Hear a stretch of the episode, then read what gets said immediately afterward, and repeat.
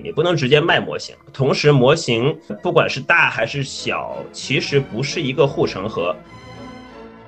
Satya 喜欢说的一句话就是，他想用 generative AI 和 search 让 Google dance。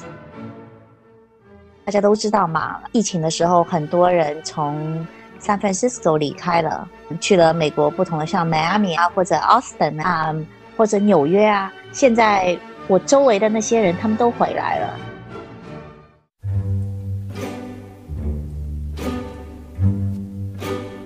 Hello，大家好，欢迎收听张小军商业访谈录，我是小俊。这是一档描摹我们时代的商业文化和新知的访谈节目。过去我们做过很多关于中国 AI 的节目。自 ChatGPT 诞生以后的三百多天，美国 AI 都发生了些什么呢？他们又达成了哪些新的共识？这期我和两位美国科技界的人士聊聊硅谷 AI 的冷与热。Kevin 和 Sophia 两位都是从小就移民过去的华人，其中 Kevin 参与过奥巴马的竞选团队，目前在开源社区 GitHub；Sophia 供职于一家美国 Top 五的 VC 机构。他们将从技术和投资的两重视角来给我们做分享。今天商业访谈录很高兴有两位嘉宾，那我先来做一个简单版的介绍，抛砖引玉一下。一个是 Sophia，老听众可能会比较的熟悉，因为经常会有听众把 Sophia 叫成是知心大姐姐。关于 Sophia 从小移民，在美国接受教育和在硅谷的工作经历，我们在之前的一期 Podcast 里面聊过，我也会把链接放在 Show Notes 里面。Sophia 目前供职于一家美国 Top 五的 VC 机构，另一位呢是 Kevin。Kevin 的履历也非常的有趣，他和 Sophia 一样是很小移民国外，先去了加拿大，然后去了美国。Kevin 二十六岁的时候担任奥巴马在白宫的新闻助理。呃，我看有媒体报道说，每次奥巴马在与媒体交谈时，那个看起来像运动员的家伙是谁呢？呃，没错，就是 Kevin。他目前在开源社区 GitHub 工作。帮 GitHub 拓展全球市场。GitHub 大家知道，它是一八年被微软以七十五亿美元的作价收购了。同时，Kevin 有一个自己主理的 blog 叫 Interconnected Blog。两位嘉宾目前都在美国，所以这次我们也是线上录制。不知道我说的对不对啊？那请二位先来给听众朋友们打个招呼，以及补充和自我介绍一下。大家好，没有什么补充。运动员的这个 designation，我也不知道称不称职，但反正那个时候确实在奥巴马身边跑了很多的路，所以可能也是这方面锻炼的比较多。Sophia，大家好，Kevin 的经历真的是非常 impressive，我觉得他也是嗯我们的华人的一个骄傲吧。我觉得 Kevin 最厉害的是他不但文章写得很好，但 Kevin 你以前你 graduate school 是 computer science 对不对？他真的是法律和 computer science。文科、理科都很厉害。你还是 Stanford Law School，同时读了 Computer Science。对，我很高兴又可以上小军的节目。我以前每次聊都聊得很愉快，我觉得每一次跟小军聊天，我自己都受到很大的启发，也很感谢大家的喜欢。今天相约想要聊的话题是，呃，我们一起来复盘一下硅谷 AI 过去八九个月到底发生了点啥，硅谷 AI 的冷与热，以及我们可以做一些中美对比。因为我之前也做了一些关于 AI 的节目，但是主体的视角还是更中国。我想相对来说，Kevin 可能可以从更技术的视角，Sophia 可以从更投资机构投资的视角，我们一起来聊一聊。美国 AI 目前处于一个什么样的状态呀？它的第一波热潮过去了吗？我觉得 AI 在美国还是非常的热，大家都是对 AI 可以带来的可能性。还是非常强的，但是我觉得可能应该是第二波吧。为什么说第二波呢？因为我觉得大家从前一波学习到一些。如果你看 AI 总体，嗯，当然它有分 infrastructure，它还有分 application，right？所以呢，就是它的应用性还有啊的，you know，它的 foundation 还是有一些不同的。我觉得从一个技术和产品方面，还是有很多新的东西层出不穷吧。比如说从开源模式这个方面去看，就 Meta 这么一个大厂，就一直不断的在这个 release 呃新的更强的这个开源的大模型，来从从 Llama One 到 Llama Two，然后前几个星期又 release 所谓的叫 Code Llama，就是专门为程序员写代码的这么一个大语言模型。那这方面，我个人当然因为在 GitHub，所以说就是更关注和程序员和这写代码的朋友们有关的这么一些产品。right，就其实 AI 的这个火，呃，我个人觉得哈，第一次燃起的是二零二零年六月的时候，当那时候是疫情初期，所以大家可能对这个事情没有关注的那么多，但其实当时 GPT 三。呃，OpenAI 的 GPT 三出炉的时候，就有很多的生成式的这个功能，尤其是在写代码方面，当然也有写诗啊、呃写文章的这些功能，已经很不错了。所以当时也是因为和微软的这个投资的这么个关系呢，和包括 GitHub 当时已经在微软的这个旗下，所以说在二零二一年，GitHub 和 OpenAI 和微软就开始合作研究这个 GitHub Copilot，也就是帮助码农们。写代码的这么一个 AI 的产品啊，那当然现在也是市场卖的蛮好的这么一个产品，所以说我习惯说，就是说 Copilot 其实先打动了程序。员们的心，去年 ChatGPT 打动了老百姓的心，那现在火其实一直还是在燃烧。但是可能从投资方面或者从估值方面，我不知道 Sophia 你有没有看到，可能是有一些呃 cool down 的这么一个现象吧。就是说，能估值上去的公司，能融就是说上亿美金一个团队也没有产品，可能还没有模型的团队的这么一个阶段呢，是不是已经过去了？我觉得。I will say yes and no，就是说，像以前第一波的时候，嗯，很多我就觉得很火，is a feature or a or a company，right？这个 distinction 可能越来越明显了。但是我觉得更多的人因为 AI 不断的发展，更多嗯 AI 方面已经从事很多年的。他们有出来自己在想做一些事，这些人他们还是非常 in demand，就是还是比较抢手的。我觉得他们的一些想法还是会嗯更加得到更多的投资吧。Kevin，你看到的是什么样呢？我觉得这边当然还是有很多的呃这个 model maker 吧，就是专门是做大模型的这个初创公司，对，而且很多也都是 research scientist 这个背景出身的，不管是从大厂还是从美国的这么一些高校，啊，但我觉得已经开始 focus 很多，就是不光要把模型怎么讲做好吧，但是还要把这个产品。模型以后的下一步也要开始规划或者去设想。从技术层面来讲，我觉得有一个共识，就是模型本身，大家知道不是一个产品，你不能直接卖模型。同时，模型不管是大还是小，其实不是一个护城河。尤其现在开始有很多不同各种各样的这个开源的模型，虽然可能不是最好的，但是也不比最好的差多少。而且开源的软件一般迭代的速度会比较快，所以说一个逐渐我觉得开始共识的一点，在硅谷这边就是说模型本身不能作为护城河，但你模型以上的这个 use case 你怎么把它做好，能怎么把这个模型作为一个基础软件变成一个产品，而不只是一个像 Sophia 说的一个 feature，才是一个长期。可以生存下去这么一个公司，right？尤其你如果你是初创公司的话，如果你只是在大厂的内部的一个 AI lab 做一些 research，那可能还无所谓。你说这一点，我觉得我也非常同意。国内现在大家也是这么认知的，因为我觉得前几个月投资人还在讨论，如果底层能力是通用大模型，那我在上面搭产品，这个产品的护城河是什么呢？但是这几个月，我看到大家的讨论就都变成了还是产品和应用第一。其实你要是把基础模型，right，我们就先定义为这个，不管是 LLM 啊，还是像 Dolly E 呀，还是 Stability 这些基础模型，它们其实是整个一个。大的科技线的一层，你像以前在我们还没有这个大模型这个框架之前，我们如果是做产品的话，都是上面一层 application，要从下面的这个数据库去调数据，用户的数据啊，还是这个产品数据，还是 whatever，其他的一些 monitoring system 连在一起以后，成为一个比较呃完整的产品。然后不管你是上 iOS 啊，还是做 mobile 啊，还是做其他的东西，那我觉得现在呢，在 application 和这个数据库。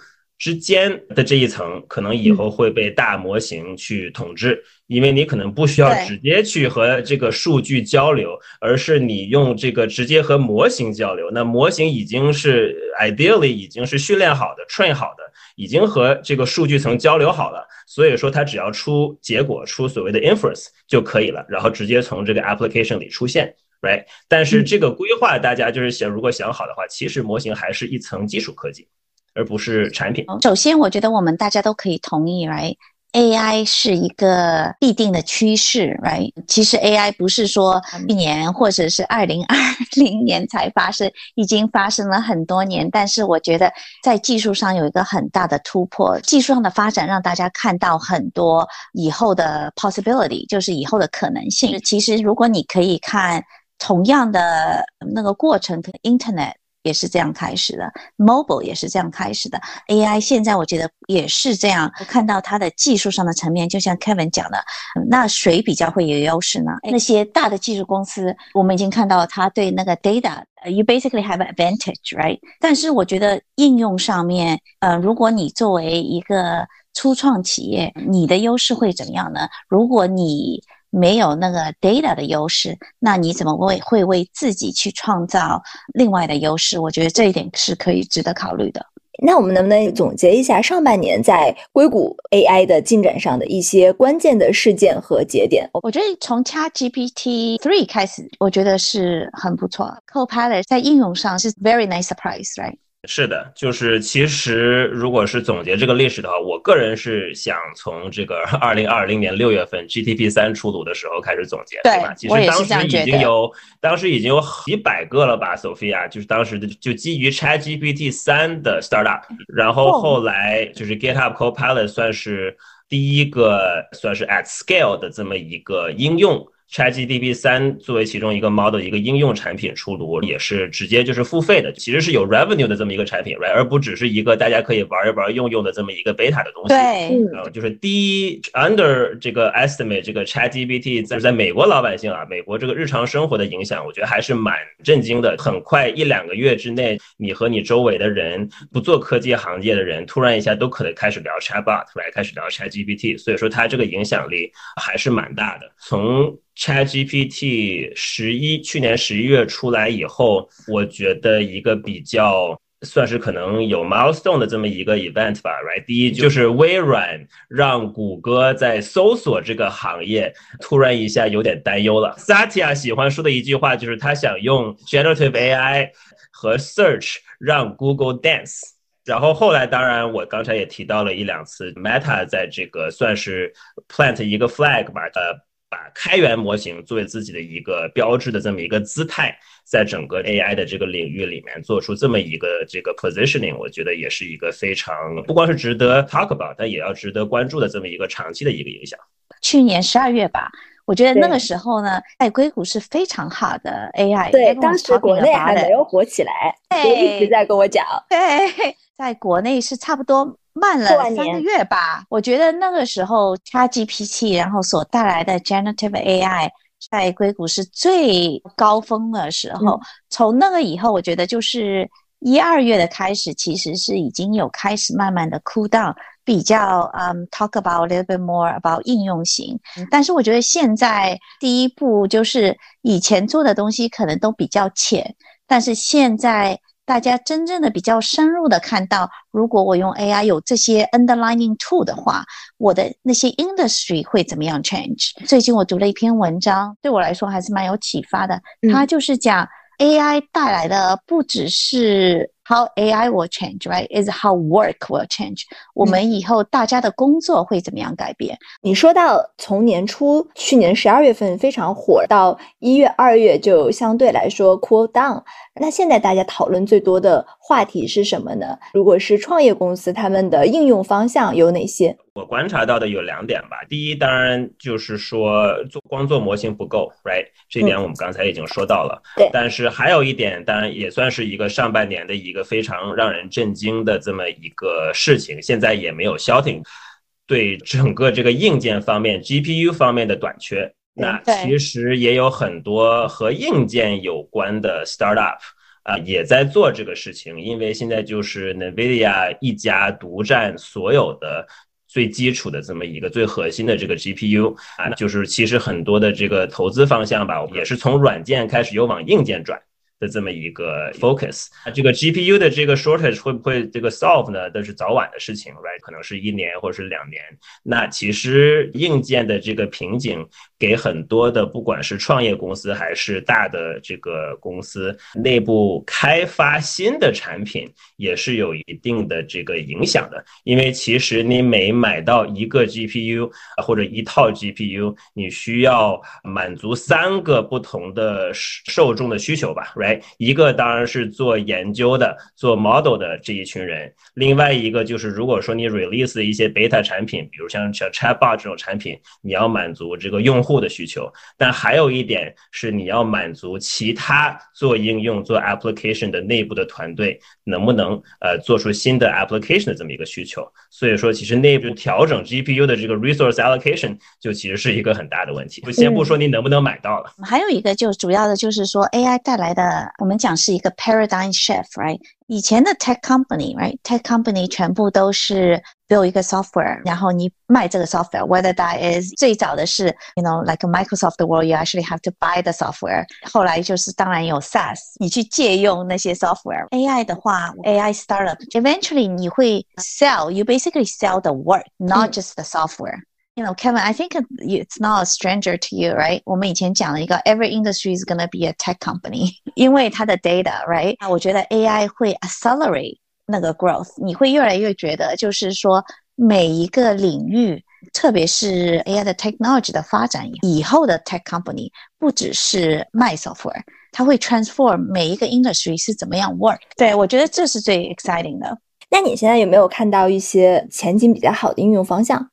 还是大家还是在找。我觉得现在是你用 AI 的 technology 看看现在 existing 的 industry 吧，就是说从 large language model 你会有一个 Open AI，它会是一个比较 general use 的一个 large language model，但是会投资方向也是越来越会有比较 industry specific 的 large language model，right 的应用，这是一个 trend 啊，然后。我觉得很多你会看到的，也是因为 Copilot 的成功，呃，用 Copilot 的方式怎么去 enable 更多不同的工作，像 software 的工作。虽然 Copilot is for software engineer 程序员，right？嗯，那你可不可以 create Copilot for different other type of work？这也是一个我看到比较多的。在美国的这些大公司们，他们的呃动作有哪些？他们之间彼此的差异是什么？以及他们目前遇到的挑战是什么？我们可以逐一点评一下，像微软啊、Google、Meta、Apple 啊，呃，还有 Musk 等等这些大公司和企业家们。我先就介绍一下，像微软和 Google 这些公司，因为他们目前主要的很多的新的产品都是 to business to B 的这些方面，所以说我觉得和刚才 Sophia 说，就是其实一个比较明显的 AI 的一个好处，在企业里面就是提高 productivity。对，这个 productivity 不仅仅是程序员，也可以是 basically any 所有的这个 office worker。如果你每天的这个 every day 是一会儿要看看 email，一会儿要 make 一个 slide，make 一个 deck，一会儿要写个 documentation，可能还要总结一个什么 spreadsheet 里面要写个 graph 的话，要画个 graph 放到 presentation，这些 workflow 已经开始被大模型目前就有的能力开始把它简化。可以把它自动化，那这是一个比较 obvious 的卖点，不管是 Microsoft 还是 Google 的这个叫 Duet 的这么一个产品，呃，也就是他们的 Copilot，还有其他的这些 To B 的产品，包括像 Salesforce 卖这个 CRM，right，卖这个销售团队和这个 marketing 团队的这些工具，包括 Zoom 这种 video chat 里面，它可以用 AI 去自动去总结你的一个 video 这个 chat，就是这个开完会以后的 transcript。它都是提高 productivity 的这么一个 play，那这个我觉得已经比较成熟了，只是说这各个公司它能多快的把这个东西融入到它产品里面，那可能大家更关心的是它这个产品融入进去以后，它可不可以把价格提高，呃，把这个应用的这个价值能在这个大公司的这个用户上能体现出来。呃，如果说我们要聊这个挑战的话，我觉得目前我观察到的一个挑战就是，其实很多美国的大的企业。不是科技公司大企业，比如说银行，比如说保险公司，比如说这个医疗方面的这些公司，因为他们的这合规这个 compliance 的这个门槛很高，而且美国目前其实没有一个很完整的这监管的框架。去帮助他们去想，我们如果以后用这个 AI model 的话，我们有没有足够的这个监管的能力，或者监管的这个 feature 可以安全的去用这个 model，因为它促进到很多这个用户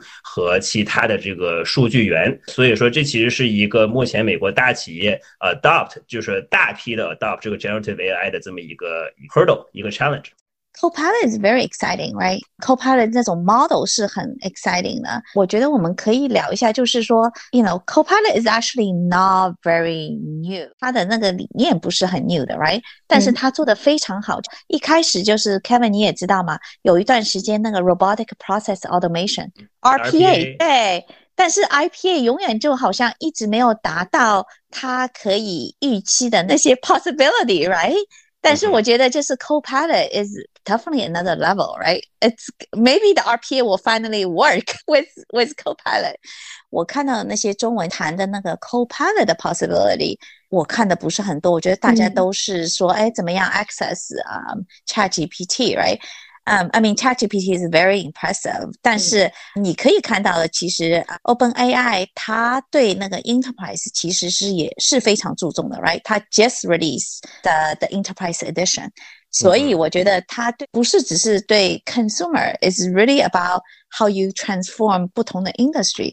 我觉得是我们只是刚刚开始吧。当我们理解 Copilot 的时候，我们可以把它放在这个大模型的这个 mapping 里面的什么位置？应该放在模型以上的这么一个应用模式吧。是一个应用应用应用的一个模式，也就是说，它是和人旁边，就是这个 concept 其实是就是飞飞机的时候，这个飞行驾驶员其实就是在一定程度，在到一定程度就是 autopilot，对吧？他不会时时刻刻坐在那里。但是它就是，当时随时人可以去控制，可以去修改应急。那这个 Copilot 这个 concept，也就是说，在和人旁边去帮助他的这么一个 AI 的一个 assistant。同时来讲，也是一个这个 marketing 的这么一个 positioning，right？因为 AI 如果说太强的话，或者大家觉得这个 AI 的这个能力太强，其实在美国已经有很多的不同的行业在开始担忧会不会取代。他们的这个职位，right？对，那一个就是最大家可能关注的最多或看到的最多的亮点最多的就是好莱坞写稿子的人和一些演员们，就是开始就是游行嘛，开始罢工，来来聊这个问题。像一些新闻机机构的这些嗯很多的记者也开始做这些动作，因为他们是怕取代的。所以说，Copilot 也是一个很好的 marketing position，就是我不是要取代人，我只是帮助人把这个工作做的效率更高，做得更好。为什么 Copilot 会这么成功？它首先是它是融入了一个程序 software engineer，嗯，他的工作的工作的 workflow 里面。而且呢，我觉得每个人用的人，至少我跟用的那些程序员聊的话，其实现在很多人都用嘛。他们觉得是让他们可以把自己的工作做得更好，这就是一个非常 overall 是一个非常 positive 的 experience。还有一点就是我要讲的就是，其实 AI 现在。发展也是非常快，我觉得每一个礼拜或者是每几个礼拜，嗯，都会有不同的 possibility 出来吧。所以我觉得这个领域就是，虽然我们现在聊的是这个时间点，但是我觉得可能一个月以后，我们聊的东西还是会不同。现在在 Copilot 这上面出现的比较 hot 的一些方向是哪些？从办公来讲吧，就是其实很多，就不光是 Copilot 写代码，还有一些新的 feature，就是说你可以在你写代码的屏幕里面直接去问一个 Chatbot 文档的一些具体的内容。如果说你把你的这个编的程序的文档的一些内容你忘了，这是一个很 common 的这么一个程序员的生活，就是他要去跑好几个 window，电脑上好几个 screen，这边去 search 文档，这边去写代码，那可以用这个 AI 把它融合在一个地方，那。整个这个 workflow 就变得非常的融洽，right？那它的这个 productivity 就提高。那还有一些，就像我刚才说的，比如说生成一些嗯新的文档，生成一些包括演讲稿，生成一些 deck，生成一些 image，包括还有生成一些，比如说 graph，就是就基于 data 上的一些 data visualization 的这么一些东西，都可以用一个 prompt。呃，和一个 AI 交流，它就会帮你生成起码一个很好的一个 first draft。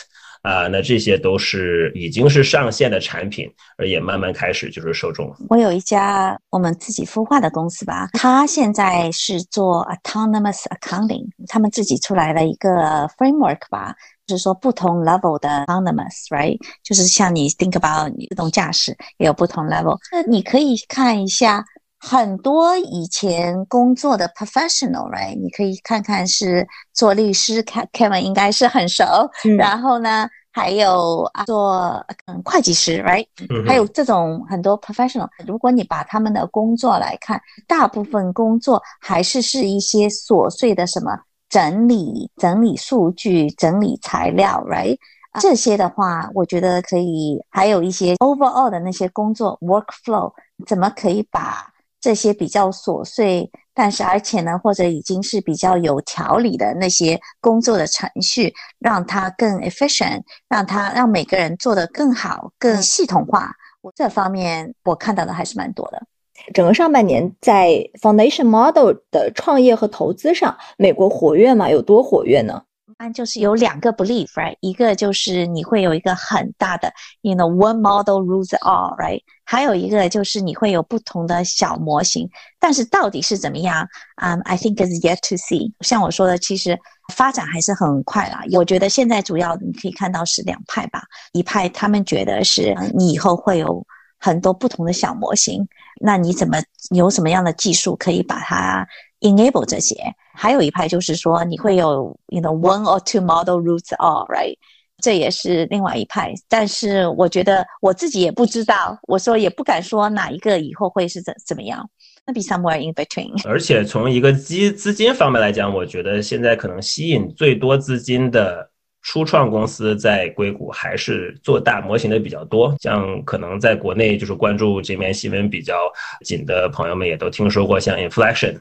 像 Anthropic、Runway 还有 Cohere 这些公司，他们都是将近上亿美元的这个投资资金注入。那一个我觉得可能和以前投资不一样的一点，有很多的这个 Corporate VC，right，就是 Microsoft、Nvidia、Google、Salesforce，他们都在里面投了。这个和以前可能稍微不一样，就不只是纯 VC，像 Sophia 的这个有在任的这个 VC 投，还有很多大的公司也直接会就开始很早的呃投这些公司。那当然，其中的一个承诺也是这些公司一定要用投的这个金主的云上的这个呃这 compute resource，right，用他们的这个资源 train 他们的 model。所以说，在某种程度上也算是一个投资的这么一个 revenue 的回收吧。我觉得也是一个 it's a Better way to fund innovation 对大公司，我觉得可以出来。你可以觉得是一种新的，每个大公司都会有一个什么 Chief Innovation Officer，right？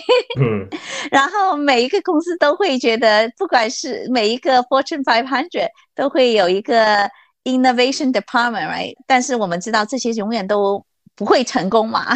Right？大公司做 innovation sometimes is a little bit uh oxymoron, right? Is that is that the right way to think about this? 现在出现的这些，我觉得是可以看到的，就是另外一种让大公司可以更加 participate，更加去 nurture，就是突孵化那些 innovation 是不同的模式，不要把它放在自己的 balance sheet 上面，right？ 可以让更多的人更加独立的去尝试更新的东西。创业公司这一端，其实今年也有好几起重要的收并购案嘛？你觉得背后透露了哪些信号？从并购来讲，有几个不一样的 case 吧。可能大家听说的最多的是这个 Mosaic ML 被 DataBricks 应该是一点二个 billion 买下。呃，我自己脑子里想的一个 analogy 就是很像当时 Facebook 买 Instagram。也是一个 billion 左右，没有太多的人，对吧？Mozilla 可能也就是五六十个人，当时 Instagram 可能不超过二十个人，很早期的这么一个，但是很 promising 的这么一个 startup 把它买下来。然后还有另外一个就是这个 legal 和这个法律行业有关的，就是一个叫 Case Tax 的这么一个公司，Thomson Reuters 应该是六点五个亿 cash。就是现金买下，那这个 Case Tax 这个公司，就是我以前我那时候上 Stanford 法学院的时候，也还和他们的 founder 就是有一些交流，因为他们也是同一个学校出来的，也是辛辛苦苦干了十年的这么一个 legal tech 一个公司，最终 exit，因为这个 generative AI 的这么一个大的潮流吧，被蛮好的就是用就现金给收购了。那我觉得如果要看 Signal，那一种就是说你要是看 Casetext 这个公司，它其实是一个非常。专注一个垂直领域的这么一个公司，而且它的这个领域就是 legal 整个这个领域吧，它的一个特性当然就是文字进文字出，对吧？他们每天要 deal with 的是文字，那那每一个 lawyer 最终的产出呢，很多也是文字。那如果这个大语言模型，到了好的一定程度的话，那这整个这个 workflow 确实可以 accelerate 很多。那他们也是一直在这方面开始啃。其实 GTP 三的时候，他们就有开始和 OpenAI 做合作。那当然，现在到了 GPT 四的时候，他们的这个 AI 的这个辅助律师做研究的这么一个产品，也算是得到了这个市场的证实吧。那我个人对 Mosaic ML 的这个 acquisition 呢，我把它的理解就是说，它其实是。帮助 AI 调动和它这个数据方面的这些比较复杂的这么一些技术层面呢，把它用得更好。像大家知道，DataBricks 其实是一个开源的这么一个大数据的这么一个巨头公司，right？那一个开源的一个普遍的问题就是说，它很透明，它也是免费的，但是它很难用。那一个闭源产品的特征呢，它很好用，但是你不知道它底下是什么东西，而且你想改呢也不好改。而且它相对呢也比较贵一些。那 Mosaic ML 的就是做出的一些工作呢，可能会帮助这个 DataBricks 把它整个 data 的这个 operation 方面和这个 model 的这个 operation 方面，就运维这些不同模型的这些工作呢，会做得更好。更就是说倾向于这个大企业的喜欢，所以说我觉得还是个蛮有意思的这么一个有战略意义的这么一个 acquisition。讲到 DataBricks 跟那个 Mosaic ML，is really about Facebook and and Instagram，right？这个结合，我觉得，嗯，另外一个我觉得是 Thomas Rider is。我觉得他们就是觉得有 urgency 吧，这是我的估计啦。You know, it's a very different. I think that you know, if you think about Thomas Rider versus uh, DataBrick, right? One is a 就是我觉得这两个是很好的 case。一个是 DataBrick is already a high tech company，他们在想的是我怎么可以迅速的 basically open 这个这方面的嗯 possibility in terms of AI, right? 另外一个 Thomas Rider，我觉得是一个 more about 他们看到自己的 industry 在 change，嗯，他怎么可以？其实 when you think about the case text，它其实也不是说一个新的 startup，right？已经他们已经坚持了很久了。我觉得，我觉得的 signal 就是，如果你是一个比较成熟的 industry，啊，if you're not thinking about AI，you should think about AI。那你觉得像 Thomson Reuters 买 case text，可不可以更理解为是一种偏防守的这么一个姿态去？并购，而 DataBricks 买 Mosaic 更是一个 open another，就是说这打进攻吧，对吧这？Exactly，一个是 defensive，right？Thomas Ryder 就是比较是 defensive，就是我怎么可以让我的 business continue to survive，right？嗯哼，continue 就是怎么坚持的生存下去，而且做得更好，right？另外一个两个比较不同的 use case，但是都是通过 acquisition。我有一个很基础的疑问。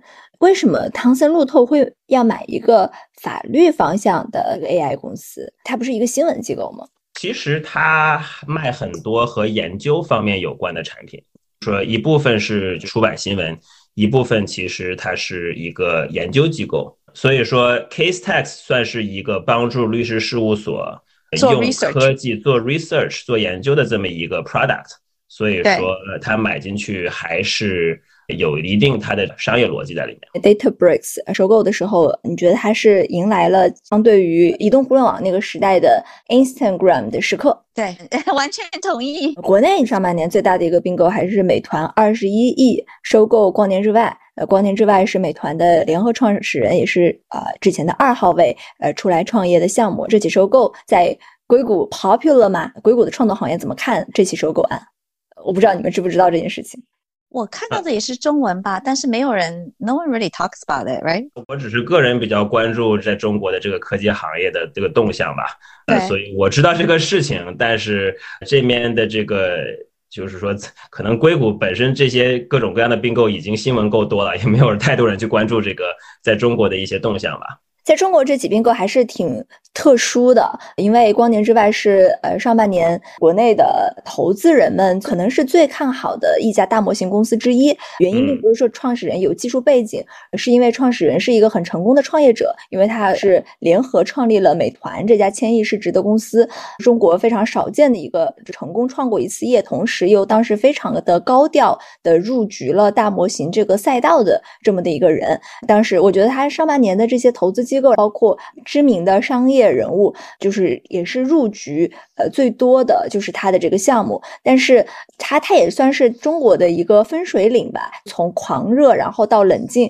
因为王慧文突然抑郁了。然后一月以后，美团才是以二十一亿收购了光年之外，所以它是带有一个非常呃戏剧色彩的转折的这么的一个收购，就是跟硅谷的这种你们说的这些收并购，我感觉非常的不一样。我们讲的一些收购是比较是战略性的，就非常的抓马，但你也可以说是美团的战略了。我觉得美团这个并购稍微有一点情感色彩，毕竟都是以前创业的老战友，right？所以说遇到一些困难，可能要画一个。一个终点给个说法什么的，right？那目前起码在美国这边看到的和这个 AI 有关的并购，包括可能以后 IPO 都是比较纯的这么一个商业逻辑，而没有太多这个情感色彩在里面。在呃美国的 AI 领域，今年上半年的极其大的融资以及他们的看点分析，凯文先来。我觉得就是像上亿级的这些模型公司，right？刚才我提到的这些 Inflection，呃，Anthropic，呃，然后还有一个我觉得从融资来讲买的牛逼，就是这个 Mistral，哎，其实是几个从 Meta 出来的法裔科学家，就是研究 AI 的科学家，出来就是一点一三个亿吧。呃的这么一个所谓的种子轮，还是有蛮多的非常非常大的这个投资 event，而且我相信估值也不低。哦，还有一些公司其实也开始从二级市场开始卖股票了。我最近看到一个公司，好像是 Cohere 那个公司，已经开始二级市场开始卖，包括 CoreWeave 也是一个很大的这么一个呃，从帮助挖比特币、帮助挖 cryptocurrency 转型到做一个 AI cloud 的这么一个云平台，和 NVIDIA 走的也比较近。呃，他最近也不光是融资，而且还用自己手上的 NVIDIA 的 GPU 做抵押，开始。借债 去扩大自己的这个数据中心的这些投资，所以说其实是各色各样的这个融资吧，就不仅仅是就是很直接的这种公司或者 VC 投资，而且还可以用 GPU 去当抵押去领债，我觉得还是蛮有意思的。最近看了一个 tweet 啊，我觉得他讲的非常对。你是 startup 现在要融资的话，if you're not talking about AI。What else do you talk about？但我觉得这就是一个很好的 summary。在硅谷，其实 AI 现在还是非常好。我觉得所有的人吧，对，不管是创业者，还是投资人，还是应用者，他们对 AI 的理解，怎样的模式，怎样的理解，怎么可以，怎样的形式可以长期，谁有这个？这 rights 吧，我觉得有这个优势去创创造这些价值，认知还是比较至少六个月以前升了很多吧，所以我觉得 AI 在硅谷还是现在现在还是非常非常 hot，会越来越看到越多的这方面的人才。他以前可能是在一些大厂，但是他们有更加的认识，他们是一些 AI 的专家。也也研究了很多，他们会陆续，我觉得你会看到更多的对他们的支持，估值也会非常可观。如果你再开一个公司的话，每个人都应该至少每一家都会想一想，他们怎么样可以利用 AI 对他们公司有一些 AI 对他们公司的影响。所以我觉得也是有很多 noise，但是主要的趋势我觉得还是很明确的。AI is going，嗯，it is a paradigm shift。And it's gonna change a lot of things。我最近而且几天前去一个聚会，我另外一些朋友他们已经差不多自己也是休息了几年吧，有了几一个比较好的 access，休息了一两年。他也说，他说，嗯，本来我还没有想过，嗯，我想再多休息几年的。但是因为 AI 的变化，让让他们更有热情了，所以他们现在又自己在策划做一些不同的事情，当然也是跟 AI 有关的。所以你会看到，我觉得我周围这种例子越来越多。关于 AI 的这一波创业的人群，你们感觉跟之前的几次可能大的创业浪潮相比有什么不一样吗？这一波人群主要是 AI 的 researcher 吗？还是什么？学术背景的比较多，很多都是高校的 PhD，很多是在大厂做了几年的这个 AI 的 research，可能自己有些 project。啊，一个很有意思这么一个游，不是游戏来的，我们可能经常喜欢做的这些事情，看每个大模型后面都有一个 paper 吧。喜欢看 paper 的人都会看啊，这个 paper 后面写什么，具体是谁写的，right？那不管是哪个大厂呃写的出的 paper，过一两个月，可能其中这个这个写 paper 的几个人就被挖出去做做创业了，或者说一些 VC 基金就把他们给呃游说出来，就给他们投资，就这种是一个非常 common 的现在这么一个 pattern 吧。但是他们绝大部分的背景都还是蛮技术，而且是偏研究，所以说在某种程度上，这是我个人的观点，觉得呃稍微有一丝悲观。我希望他们能很快的开始务实的想怎么去把它产品化，怎么去把把它用真正的现实生活的 use case 把它这个大的模型的价值带出来，而不只是用 VC 的钱或者用大公司的钱去做一个 research project，呃，要不然的话这还是有点可惜的。呃，我觉得还是一个不同的 mix 吧。最多问的问题还是你怎么去 commercialize，right？我看到一些不错的结合吧。主要就是说，对某一方面，我们刚才回到对一些 industry 的 domain knowledge，right？比较专业的、专业的认知，再加上一些技术的结合。这我看到的现在好像是至少比以前越来越多了。会不会是 AI 的这个浪潮，它只是少数人的游戏呢？这移动互联网的时代，其实很多人都，比如说一个大学生，呃，刚毕业或者没毕业就已经可以创业了。但是 AI 很可能不是这样的，它只是少数的有非常深厚的 AI 背景的人的游戏，会是这样吗？我觉得从一个创业角度来讲，确实门槛要高很多，对吧？你要不然就要有纯的学术研究的背景，要不然你就要要有一个具体行业的很深的这么一些经验，不是比如说像 Zuckerberg 一个 在 Harvard 多就可以搞出来的这么一个东西，可以改变世界，right？包括当然 Google 其实放的是 PhD，所以说你可以把它放到一个更学术的这么一个框架里面吧。所以说，我觉得这一点还是还蛮有意思的，是一个不同吧。但是我 I actually beg to differ，就是。我同意那个门槛是比较高一点，但是其实 Zuckerberg 他也是一个不同的人吧？我觉得可以做到 Zuckerberg 也是很难啊。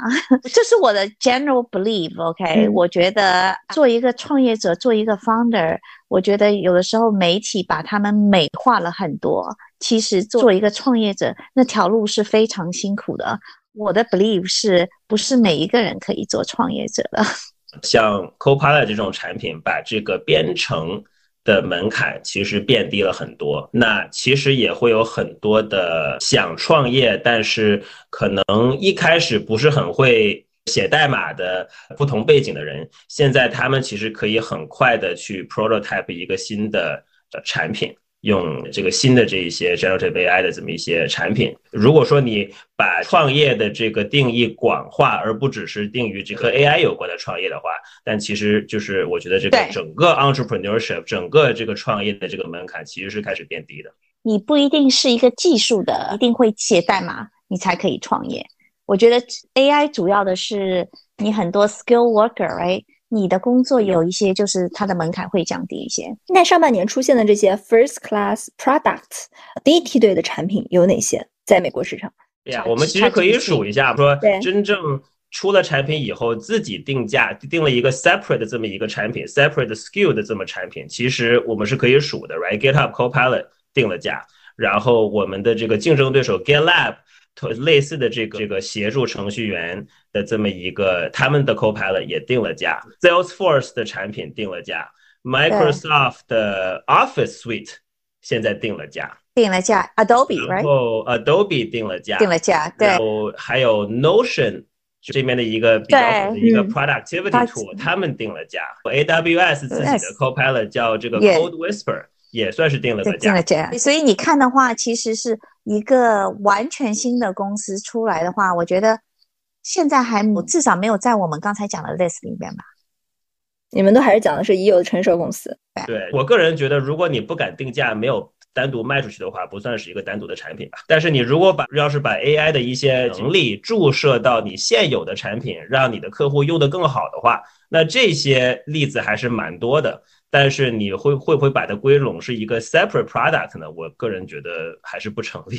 但是我觉得是 we are still at the infancy，right？我们还是在有这个 wave 的话，我们现在还是非常非常早期。So I don't think it's fair，就是说一个产品现在就可以马上出来。如果你是一个 startup 的话，你现在已经有个产品，而且而且是马上就是爆火，right？这也是不是很对他们来说也不公平。我觉得我们可能明年的这个时候再 check。定一下，应该是一个会有一个不同的 list。到目前为止，已有的成熟公司它还是更活跃，以及推进速度更快一些。它有 base，它有人，它可以 shift，right？你可以看到，you know，Facebook 是最好的 example，right？这个还是一个创业公司，他们也开始有一个定价的产品，我觉得蛮有意思，就叫 Runway，是一个基于这个 stability 不是 stable diffusion。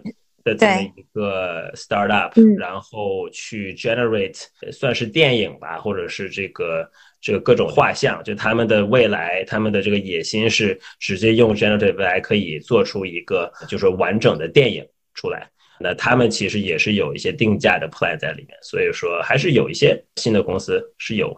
revenue。那你们看到就是这种周围的，比如说同事啊，或者是看到周围的朋友开始从大公司去向 AI 的这些新兴公司，这种现象流动多吗？很多很多。OK，很多。对我最近看到很多，他们去的都去哪里？从哪里到哪里？The who's who，mostly OpenAI，好像现在很 hot，right？去 OpenAI 的很多。OK，我周围看到的是有一些我认为比较厉害的 top engineer 或者是 engineer leadership。嗯，缺 AI 的很多，Open AI 的蛮多的，但是我觉得也有很多是留在公司，但是他们转了 focus 做 AI 的也很多。我身边没有那么多，就是因为在公司里面嘛，转跳的没有那么多。但是我觉得有这种欲望的人很多吧，起码就是确实是一个大家看得见摸得着的这么一个 wave。那当然，不管是去其他大厂还是去新的公司，我觉得这个 pattern。可能和以前也不会有特别大的区别。最终你要想跳槽的话，还是看自己的这个个人的能力和自己对这个以后的未来这么一个展望的这么一个区分，right？那和以前的 wave 有一些就是很想去 startup，那你就去 startup；有一些想跳槽去其他的大厂，这种现象都是有的。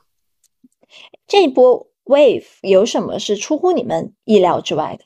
我觉得 pace 还是很快，不管新的东西是真的还是假的，但就是新的东西这个出现的频率还是很快。而且我觉得这和本身整个云计算的这个基础科技的已经打好的这个 foundation 基础还是有关的。大家想很快的去 iterate 去做一些小的 toy，用这个 model 去做一些东西，突然一下火的这种频率，其实要比以前的各种各样的 wave，我觉得这个密度要高很多。对。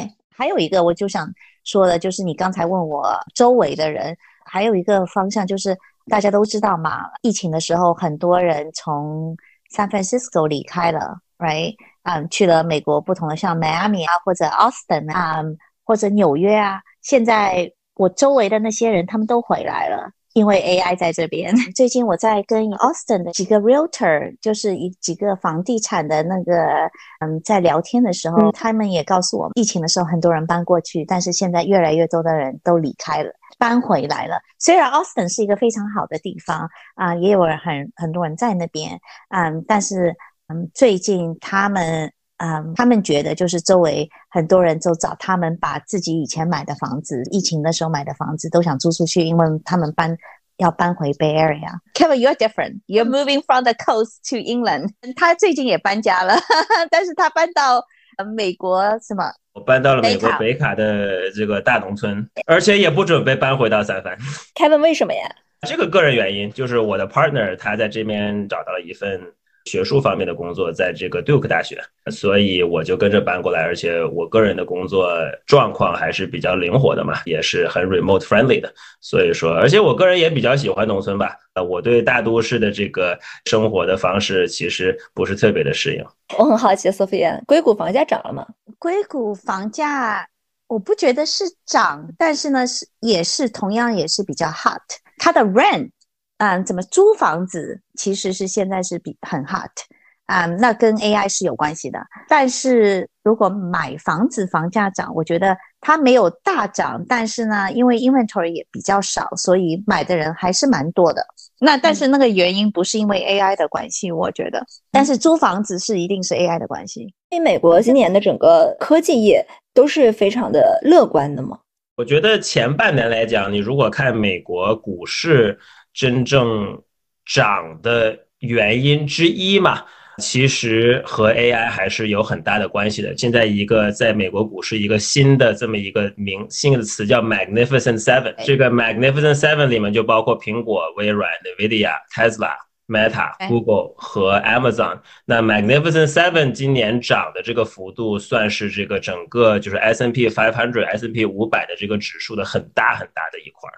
这是前半年就是在美国和科技有方面股市的这么一些现象。当然，美国整个这个经济也有了一些挫折，比如说像 Silicon Valley Bank 倒闭啊，和其他的几些 bank 倒闭给的一些风波。同时，这个美联储这涨不涨息，还会涨多少，这还是一个很大的未知数。但整体来讲，就是在年初，很多的这个经济学家是预测美国今年是要 recession 的，right？那目前看来，美国这个 recession 的这个几率开始慢慢变小了，没有人知道下半年会不会是 recession，但是就是大家对这个期望的这个值变小了，那你可以把它理解成为是一种从悲观到起码不悲观吧。我个人不觉得说是很乐观，很乐观，对，但起码是不悲观。我们讲的 Magnificent Seven，right，就是现在他们的那个交易量啊，怎么样啊？还有，呃，其实对股市的影响就是是非常大的，非常大的。也就是为什么今年纳斯达克一百的 index，right，是破例做了一个所谓的叫 rebalancing，对对对，把的这个每个里面包括的股票的这个分配吧，稍微调整了一下。因为就是这个 Magnificent Seven 里面占的比例是，就是超过了它的这个规则。还有一点，我当然 Nvidia is a clear winner，right？但是很多其实很多大公司他们做 AI 已经做了很久了，有的时候就是在一个时间点的话，它会更加 hard，更加 amplify。但是 AI 对很多公司来说，他们做这个 AI 已经做了很久了。OpenAI 其实也是一个老公司了吧，对不对？但是它有这个 technology 的 breakthrough，所以就是说，我自己觉得就是很多 innovation 它需要一个天时地利人和吧。你需要一个很优秀的团队 to continue，就是不要 give up，right？还有一个就是 once you have the breakthrough，你要有一个 star power to actually amplify。我觉得这三点是一个很重要的三点。问一个有点老生常谈的话题：为什么美国的投融资的，包括收并购的这些交易会比中国更多呢？今年在 AI 的这一波，明显可以看到的是，投资人们都非常的活跃的在看项目，但是他们出手的情况并不乐观，就很多人都是看，但是持币不发。不敢发，然后包括大公司对于一直以来大公司的这种收购和并购都没有那么的活跃，你们觉得是为什么？中国的话，我不知道，I don't think I'm qualified to actually say that。在中国，但是我觉得美国的整个的 capital market 的 ecosystem 还是一直是很活跃的，所以我觉得这主要是一个整个的 ecosystem 的 support。每一个公司都在 plan offense 或者 offense or defense，right？每一个时间点，特别是 AI 兴起的时候，你都会考虑我怎么可以让我这个公司不只是生存，还有增长。所以这些的话，就是你的不同的 strategy 是什么？有的时候可能就是并购是一个最好的。或者是最快的路程。对，而且就是很多非科技公司，比如说当当刚才我们聊到这个 Thomson Reuters 这种，其实是在整个美国这个科技界，它是一个 ecosystem 一个很重要的成员，这个可能和中国不一样，而且就是很多的传统的公司，包括大的传统的银行，包括像什么 Goldman Sachs、J.P. Morgan，在这个领域里面是非常非常活跃。他们不是严格的科技公司，他们但是他们经常会孵化公司或者买公司，也有投资各种硅谷很热的。公司，这其实是一个很长时间的 pattern，买方的多元化吧，可能美国更多元一些，和中国比，如果是只是互联网公司买互联网公司的这么一个一个 ecosystem，或者互联网公司买新型公司的这么一个 ecosystem，这不只是一个 AI 的一个兴起，我想到的另外一个 example 啊，就是说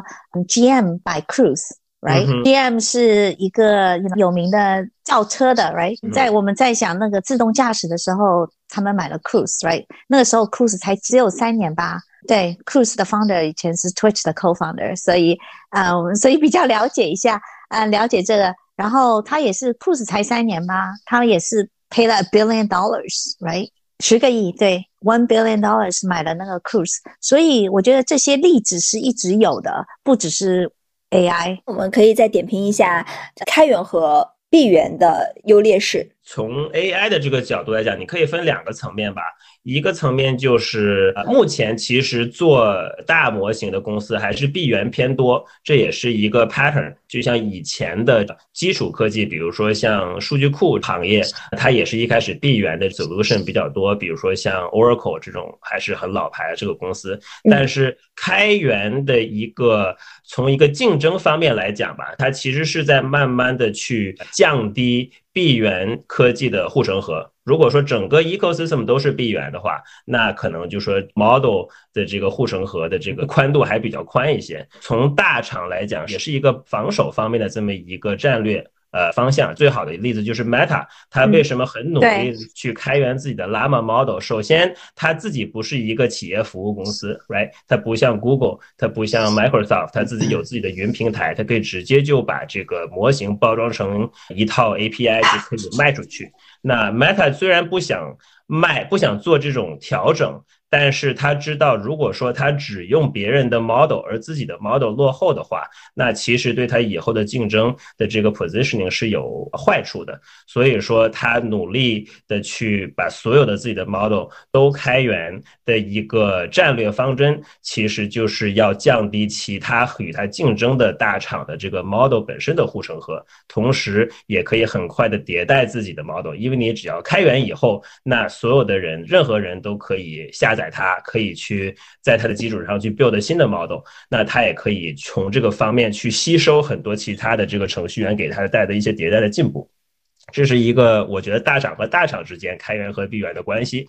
那还有一层就是小厂与大厂的关系，那就是小厂呢，或者是新型的这个 startup 呢，一般也会开始用开源去积攒这个这个程序员的 mindshare，因为开源的一个好处就是它首先是很透明的，而且它一般都是免费的，而且也是非常可以容易下载、可以去玩的。那程序员其实是很喜欢自己去鼓动东西，而不希望和什么大公司的这个销售团队去打去打交道。对，所以说他是喜欢去先试用自己的东西，是试用开源的东西。如果觉得用的有好处的话，再去和你这个公司接触。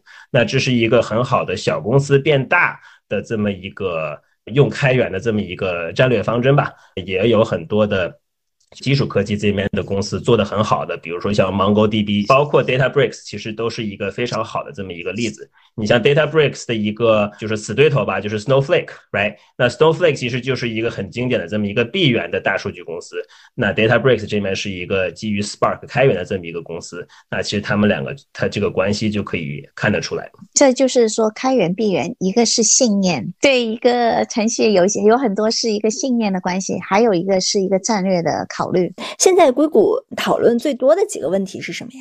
我觉得关于 regulation 方面，我发现就是这次这个 AI 的潮流和以前的潮流不一样的一点，就是硅谷的大公司还是小公司参与监管、参与 regulation 对一个点要早很多。看到 Sam Altman 已经做了很多的听证会，其实行业公司的 co-founder，right，Hugging Face 的 co-founder，去国会走过一圈，做过听证会，而且也参与过白宫的一些所谓的 AI 的什么峰会吧。所以说，在呃这层来讲，其实和以前的 Wave 是很不一样的。我觉得就是以前的话，好像总是会有一些敌对的，you know，it's like I don't care about you until I need to care，right？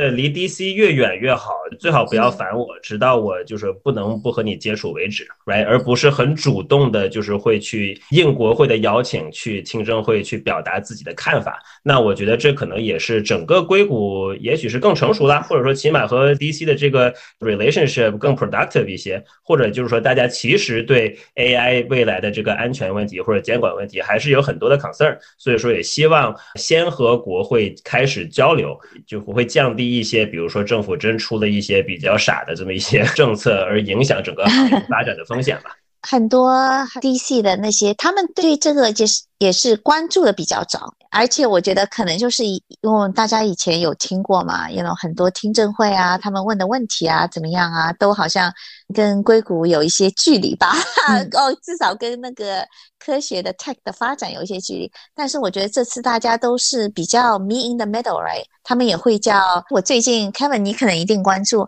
最近不是他们嗯很多什么 Elon Musk 啊。Satya 啊，嗯，Sam 啊，很多一批，他们不是又去了一个 closed door discussion on regulation，right？on A Open AI，好像也是这几个礼拜的事情。所以我觉得这个 observation 真的是非常准确。我觉得从监管这个角度来讲，中国和美国这个两个科技大国吧，呃，介入 AI 的这个姿态。都这当然有区别，但是都都很有意思，对吧？就中国的这个监管，据我的观察，就是是先出一炉规章，可能有些苛刻，和呃业界面讨论了以后，出了一套不是那么苛刻的这么一套呃监管的这个规则，开始给各种公司批准他们的这个产品去可以受众。美国呢，其实是一个更草根、更 hands off 的这么一个姿态吧。虽然有很多的这个听证的活动和白宫的。活动，但其实目前看来最重要的或者说最靠谱的这个 regulation 还是所谓的 self regulation，也就是所有的大厂其实都有自己的叫 red team 去测试。自己的 model，make sure 肯定这个 model 不会出一些非常要不是 offensive，要不是对社会有害的这么一些内容，而并不是依照政府的哪些规章去做这个事情，而是自己就是说要自己把自己管好，要不然的话公司可能会 suffer，或者整个行业可能会 suffer，而政府还是处于一个比较说从一个鼓励到着急，但还没有列出很多规章的这么一个姿态。我觉得这可能对两国的这个 AI 的这个产品化吧，就这个发展的这个步伐呢，可能有一些不一样。我目前还不知道哪方更好更坏，说老实话，因为我觉得两方都有监管的姿态不同，各有利弊。